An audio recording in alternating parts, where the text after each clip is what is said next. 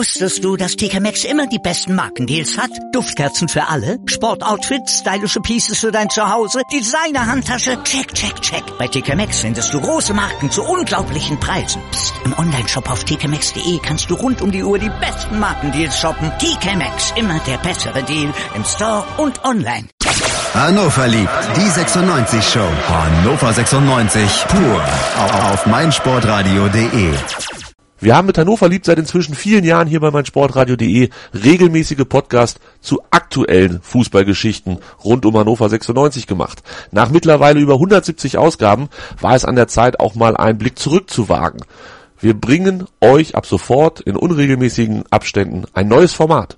Unter dem Namen Das 96 Spiel meines Lebens blicken Fans von Hannover 96 auf ein für sie mehr oder weniger besonderes Ereignis rund um die Roten zurück. Freut euch auf Erinnerungen an fast schon vergessene Auftritte, an Sternstunden in Europa und natürlich auch auf die ein oder andere Pokalanekdote. Heute bei das 96 Spiel meines Lebens ist Hans bei mir zu Gast und Hans möchte gerne über ein Spiel sprechen, das noch gar nicht so lange zurückliegt. Hallo Hans. Hallo Tobi. Hans, wir blicken auf den ersten Spieltag der Saison 15-16 zurück und wenn wir ganz ehrlich sind, werden die meisten bei das 96 Spiel meines Lebens eher nicht an die Saison 15-16 denken, denn das war unsere Abstiegssaison. Ähm, du hast es trotzdem gewählt. Wie kam es dazu?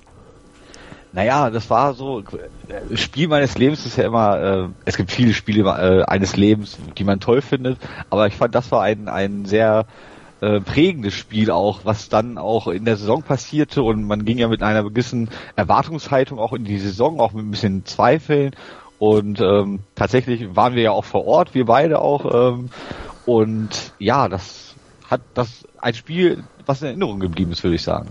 Definitiv. Es war eins, was Hannover 96 geprägt hat, was, was, äh, glaube ich, auch wichtig war ähm, für die Saison, was irgendwie so ein bisschen schon die, die Richtung vorgegeben hat. Und ähm, ja, was vielleicht auch so ein bisschen die logische Konsequenz aus vielem, was davor passiert ist, gewesen ist. Und da würde ich dann gerne einsteigen. Ähm, das war der Beginn der Saison, wo wir davor knapp nicht abgestiegen waren. Michael Fronzek kam, rettete den Laden. Wir sind, ich glaube, wann kam er? Vier oder fünf Spieltage vor Schluss in der Saison davor. Und ähm, es wurde vorher ganz klar kommuniziert, das war der, der, der große Gag damals, als Peter Neururer am, am Hotel vorgefahren war und so. Es wurde ganz klar kommuniziert, Herr Fronzek kommt nur für die letzten Spieltage, danach suchen wir einen neuen Trainer. Und dann wurde Martin Kind weich, oder wie erinnerst du die Geschichte?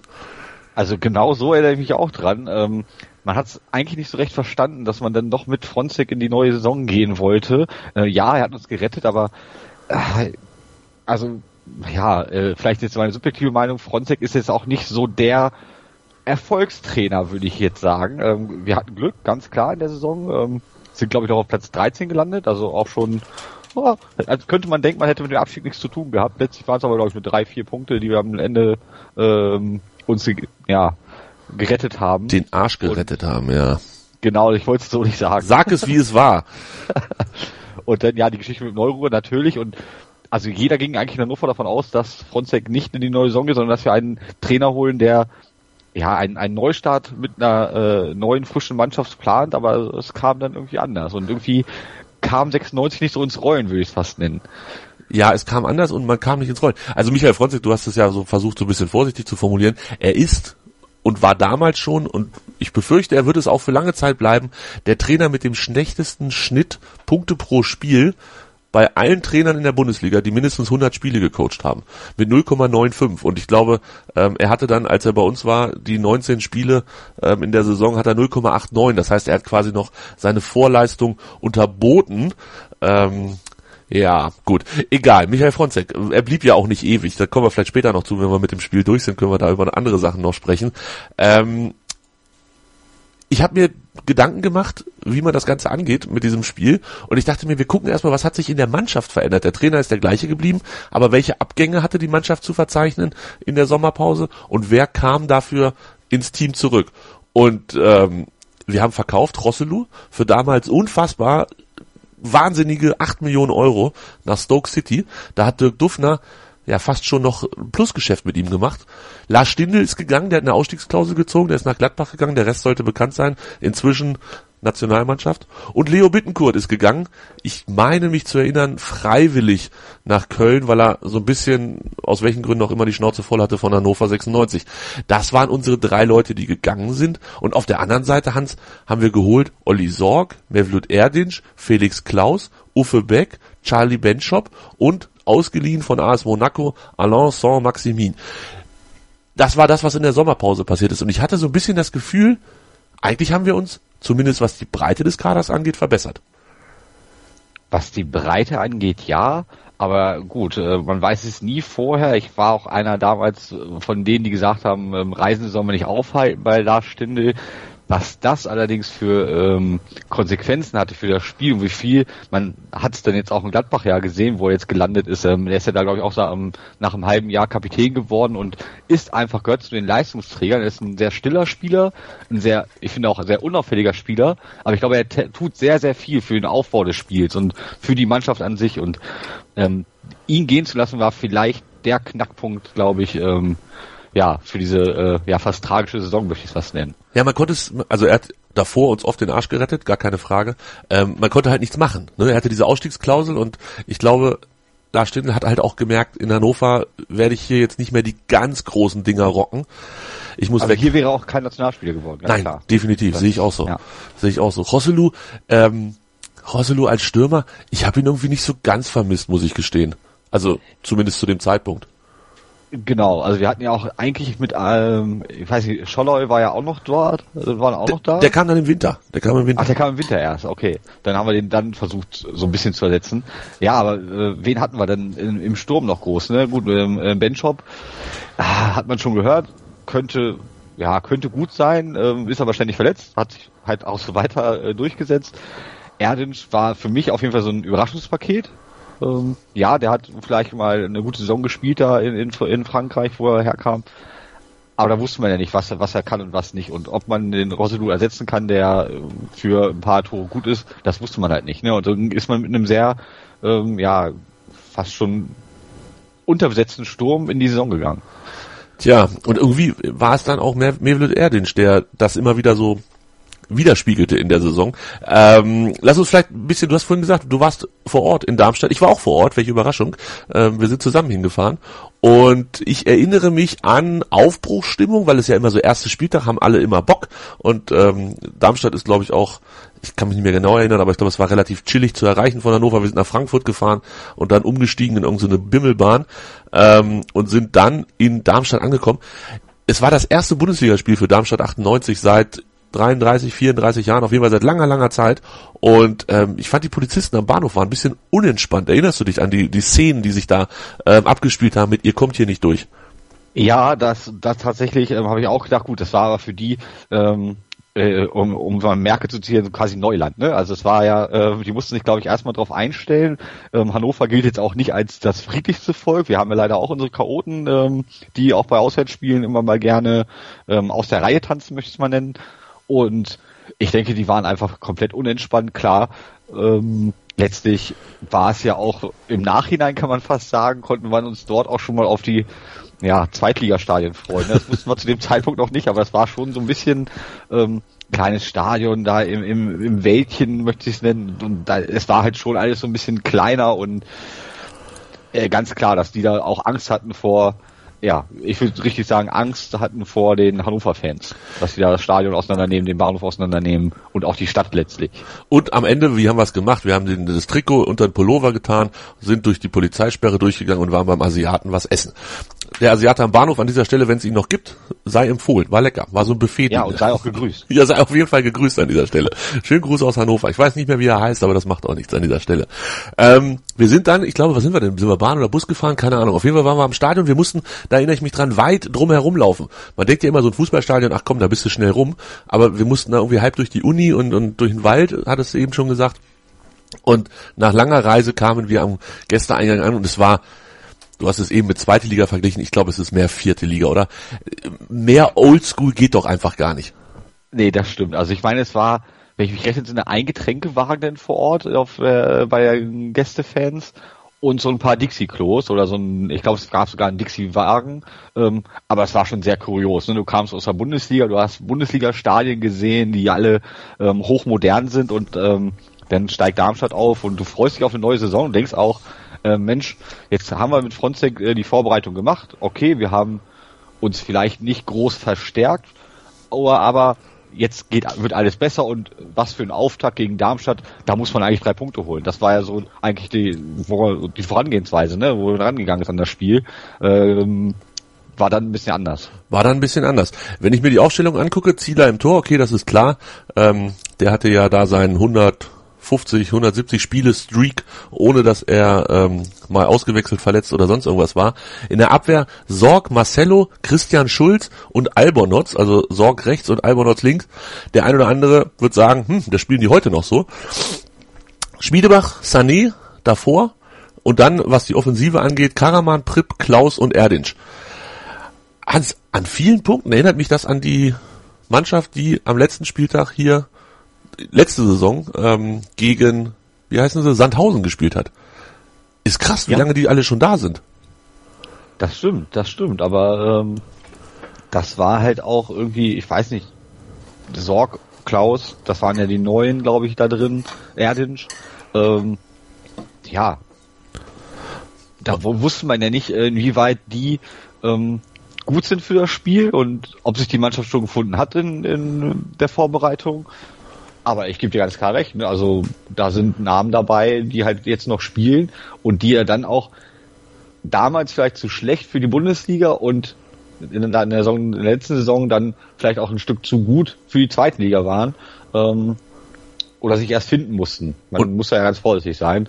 Ähm, ein paar haben es ja noch geschafft, im Kader zu bleiben, ein paar sind ja dann auch gegangen. Und dann schauen wir mal, wie gut sie dann in der Saison 17, 18 in der Bundesliga sind. Aber das soll heute nicht Thema sein. Da machen wir dann zeitnah mal was anderes zu. Ähm, ja, das Spiel ging los und es war es war kein gutes Spiel, fand ich. Ähm, ich erinnere mich noch an, an ein relativ großes Gestokel, aber äh, tatsächlich, das habe ich jetzt eben erinnert, als ich mir das Spiel nochmal angeguckt habe, es kam erstmalig in der Bundesliga die Torlinientechnik zum Einsatz. Wir hatten quasi Premiere. Ein Kopfball von Karaman unter die Latte, der war dann nicht drin, nicht das 1 zu 0 für uns. Ähm, von daher vielleicht auch ein Stück weit was Historisches. Aber wir haben uns dann in der 31. Minute von Heller Hans der hat ein Tor gemacht gegen uns, was so bezeichnend für ihn war, wie er die, also es war quasi eine Vorschau auf das, was er die ganze Saison über macht. Linke Bahn runter, Kommandoattacke und dann, ja, innerhalb von zehn Sekunden abschließen, hätte ich fast gesagt. Ja, das war ein, äh, ein schönes Tor. Ähm, das erste Tor nach, du hast gesagt, 33, 34 Jahren äh, äh, Abstinenz aus der Bundesliga für Darmstadt. Und da waren wir als Gästefans dann erstmal auch so ein bisschen bedient. Ne? Also man hat sich das anders vorgestellt, den Start in, in Darmstadt. Hm. Entschuldigung, definitiv. Ähm, lief, also ich, ich weiß, es war, es lief alles so ein bisschen an uns vorbei, hatte ich das Gefühl. Und das lag nicht daran, dass wir Bier getrunken hatten auf dem Hinweg. Es war, es war so ein bisschen ernüchternd und, und erschreckend. Wir haben dann ausgeglichen nach der Halbzeit durch Benchop, der für Klaus kam. Auch ein, ein interessanter Wechsel. Klaus raus, Benchop rein. Ähm, da stand es 1-1.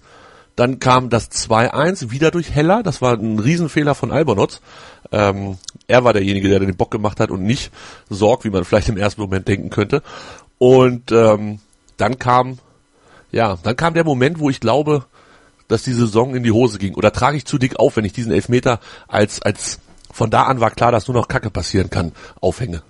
Nein, also der hatte ja schon äh, Symbolcharakter, gerade wenn man so zurückblickt. Ne? Das war ja, das war ja der war ja so unfassbar schlecht geschossen. Also das war ja nicht, dass er jeder verschießt. Also gerade in, in der, da haben wir uns neulich schon mal ähm, außerhalb von ähm, den Medien quasi unterhalten, dass ich ja der Meinung bin, dass es generell irgendwie viel mehr Elfmeter verschossen werden in letzter Zeit oder in den letzten ein, zwei Jahren als noch äh, vor zehn Jahren.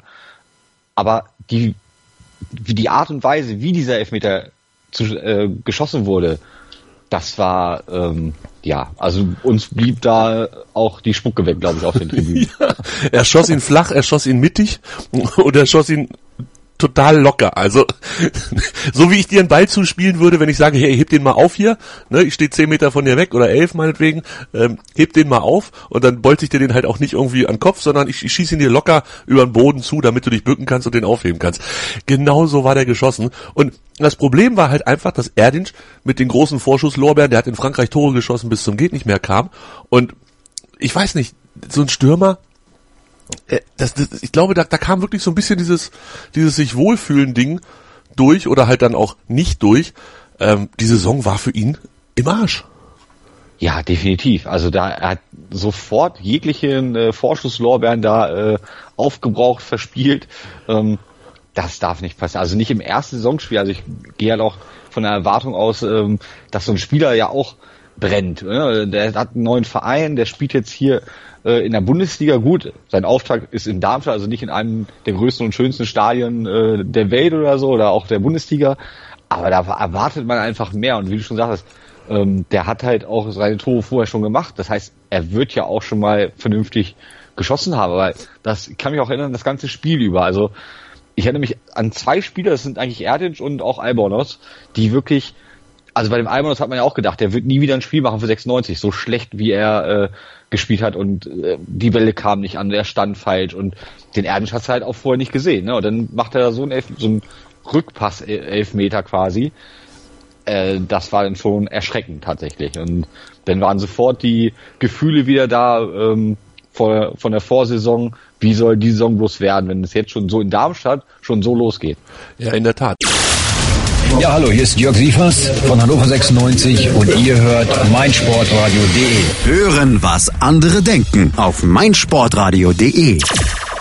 Erdinch hat dann, ich habe das gerade nochmal nachgeguckt, kein Spiel mehr 90 Minuten gemacht bei Hannover. Er hatte in dem Spiel gegen Darmstadt, das darf man nicht vergessen, ähm, das 2 zu 2, was danach dann noch fiel, ähm, nee, gar nicht war das 1 zu 1 von ähm, Benchop, das hatte er vorbereitet mit einem wirklich schönen Pass aus der Drehung, so in die Mitte rein, Benchop genau in den Fuß. Das war aber auch am Ende der Saison seine einzige Vorlage. Er hat kein Tor geschossen in Hannover und ähm, hat dann, ja, wie viele Minuten sind es insgesamt? 372, sagt transfermarkt.de. Das heißt, wenn man das auf Spiele hochrechnet, sind wir irgendwie bei vier ganze Spiele und das halt verteilt auf 10, 12 Einsätze. Es, also, es, mit Totalausfall ist es wahrscheinlich noch einigermaßen gut beschrieben, die ganze Geschichte.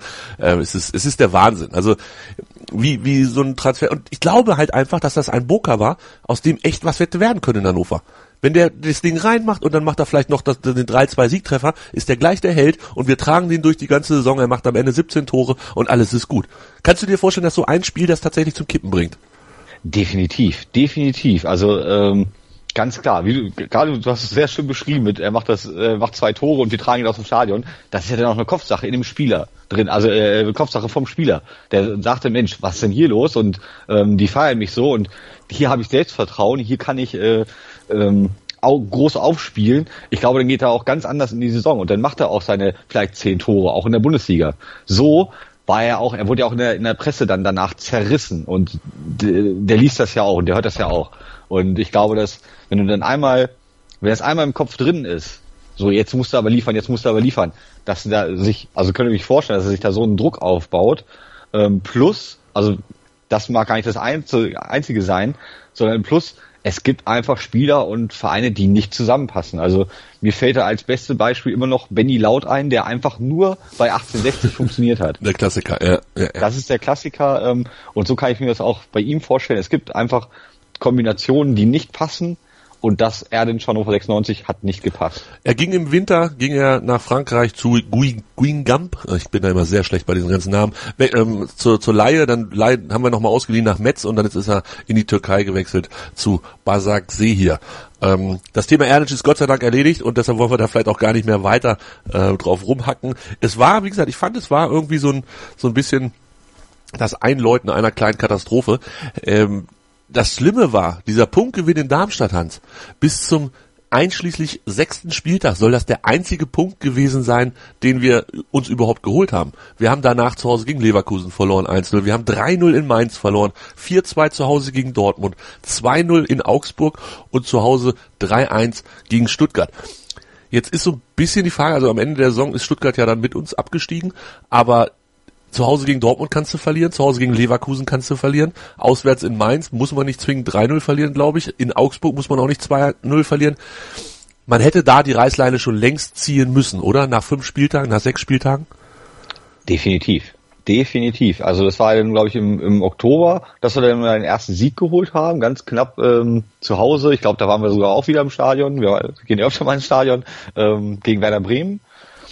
Und ähm, also er war sich war ja schon angezählt. Also der war ja, der ist ja überall angezählt, schon wenn er in einen, in einen Verein kommt. Und dann haben wir ihm die Chance gegeben, noch ähm, die Vorbereitung zu machen und in die neue Saison zu gehen. Und dann startet er so schlecht in die Saison. Ähm, das ist, also ich bin ja ein, ein äh, Pro-Kind äh, ähm, 96-Fan, aber das kreide ich Kind an, dass er dort zu spät reagiert hat. Also ähm, ich bleib weiterhin dabei, Kind, großer Mann für 96 und sehr wichtig für 96, auch für die Entwicklung von Hannover.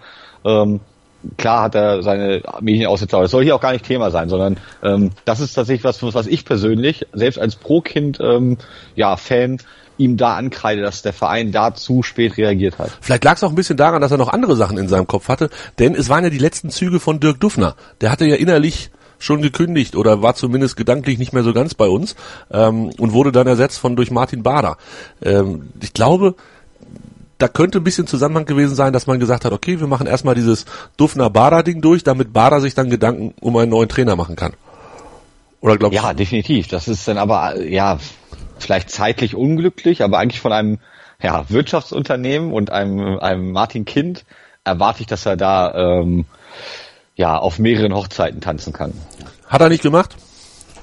War dementsprechend ja, wie, wie formuliere ich das am besten? Die Hinrunde war eine mittelschwere, eine mittelschwere Katastrophe. ähm, wir waren aber nicht letzter. Hoffenheim war letzter, wie ich gerade sehe. Das hatte ich gar nicht mehr so ganz auf dem Schirm. Wir hatten 14 Punkte, Hoffenheim hatte 13. Ähm, vor uns Bremen, Stuttgart und Frankfurt. Wie wir heute wissen, sind wir mit Stuttgart dann abgestiegen. Aber ähm, Hoffenheim hatte ich da gar nicht mehr so ganz auf dem Schirm. Es kam ja dann in der Hinrunde noch ähm, die Siege in Köln, das 1 zu 0. Ich meine, das war ähm, ein großartiges Ding, das, das Handtor von Andreasen, oder? Ich meine auch, ja. ja das, mit dem äh, rechten Oberarm schreibt der Kicker. Wo wir ja auch in Köln waren und auch ähm, unsere Freude hatten mit den mit den Köln-Fans. Nee, das war 1-1. Das war eine Saison davor. War das eine Saison davor schon? Ja, äh, ja, ich meine ja. Das war 1-1 das Spiel.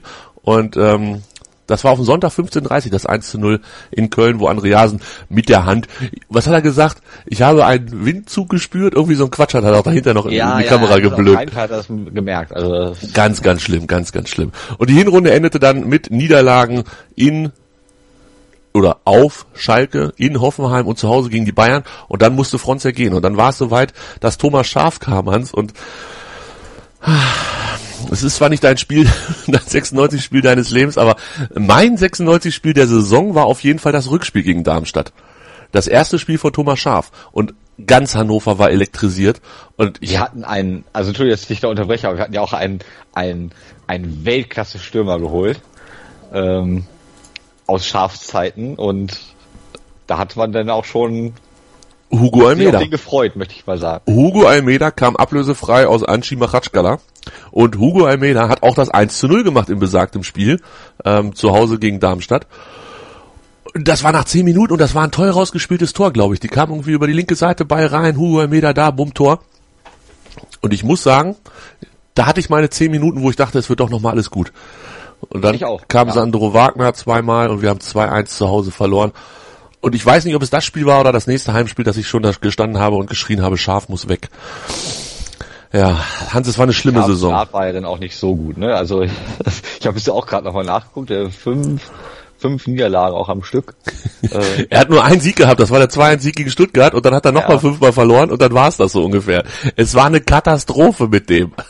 Das war die, das war das Schlimmste, was ich hier je gesehen habe. Thomas Schaf, ein, er hat ja nun wirklich viele Erfolge gehabt in, in Bremen und, und da äh, eigentlich nur in Bremen. Ja, man hat ja. Hoffnung wirklich, okay, wenn Schaf da, also ich kann mich noch ganz genau erinnern, auch an, an viele Gespräche, die ich geführt habe über, ähm, ja, welcher Trainer soll denn kommen und da war Scharf schon bei den beliebteren Namen. Also, dass der hier so, ähm, ja, das ist ja äh, episch scheitert. Also das war ja wirklich schon unfassbar. Das war wirklich unfassbar, dass das einfach auch komplett nicht funktioniert hat. Das Krass, Ich glaube, Thomas Schaaf wird auch nie wieder irgendwo eine Trainerstelle bekommen, glaube ich.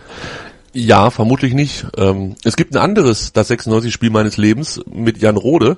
Ähm, könnt ihr auch hören auf meinsportradio.de. Könnt ihr da in der, wenn ihr unter Hannover liebt mal so ein bisschen guckt, findet ihr das ganz bestimmt. Und da spreche ich mit Jan über das Spiel 96 bei den Bremen Amateuren 1998. Rate mal, wer da Trainer war. Ach, der Thomas. Der Thomas, richtig. Wahnsinn, ne? So, so schließen sich hier Kreise. Ähm, aber das nur am Rande.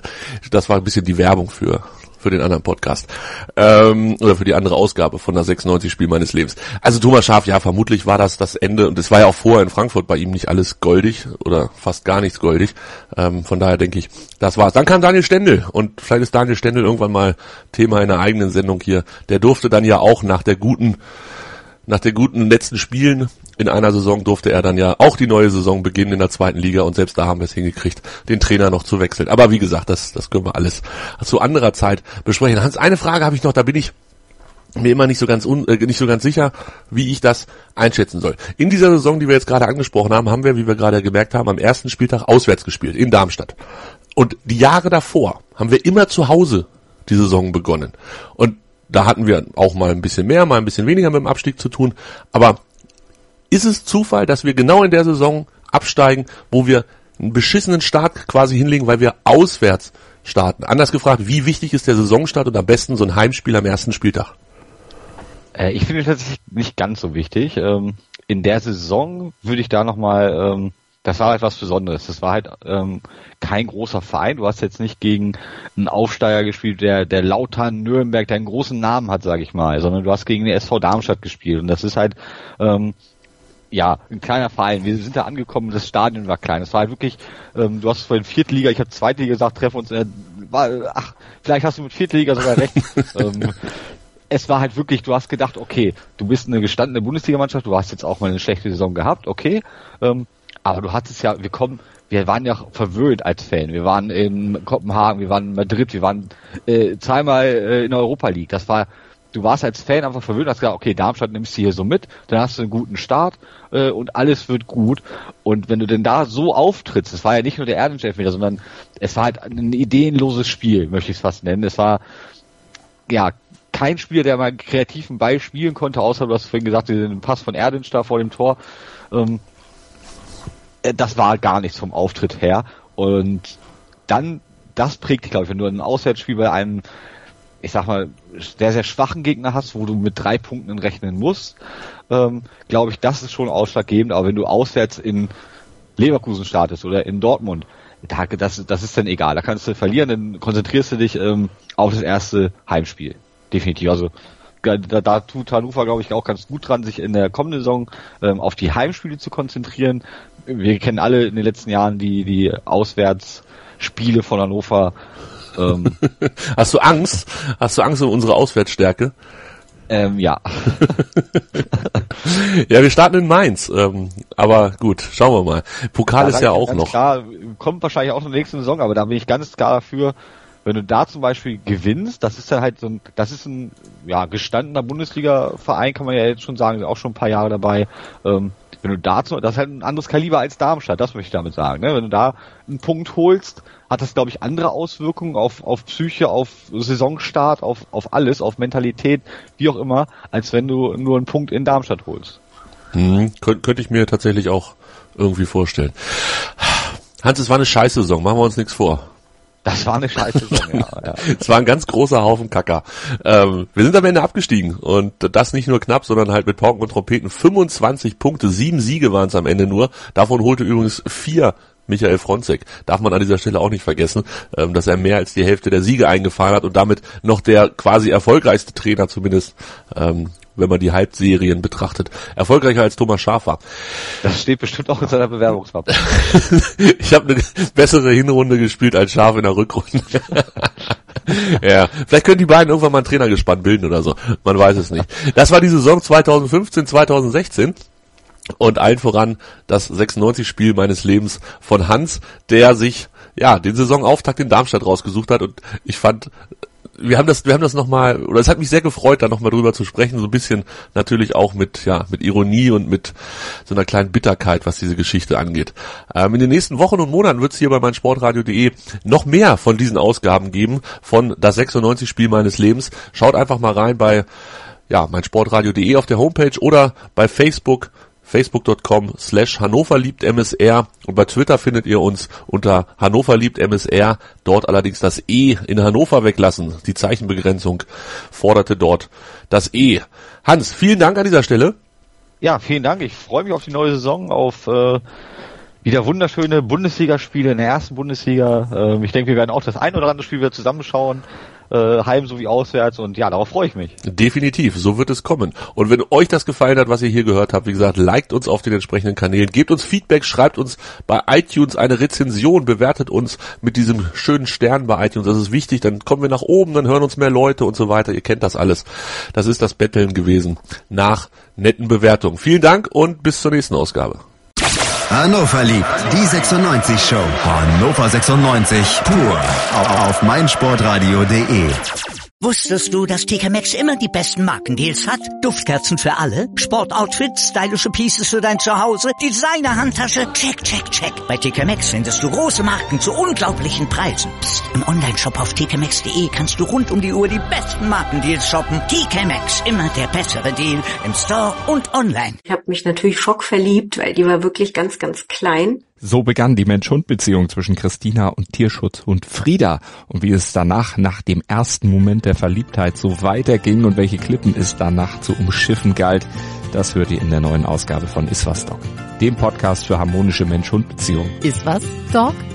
Mit Malte Asmus. Überall, wo es Podcasts gibt.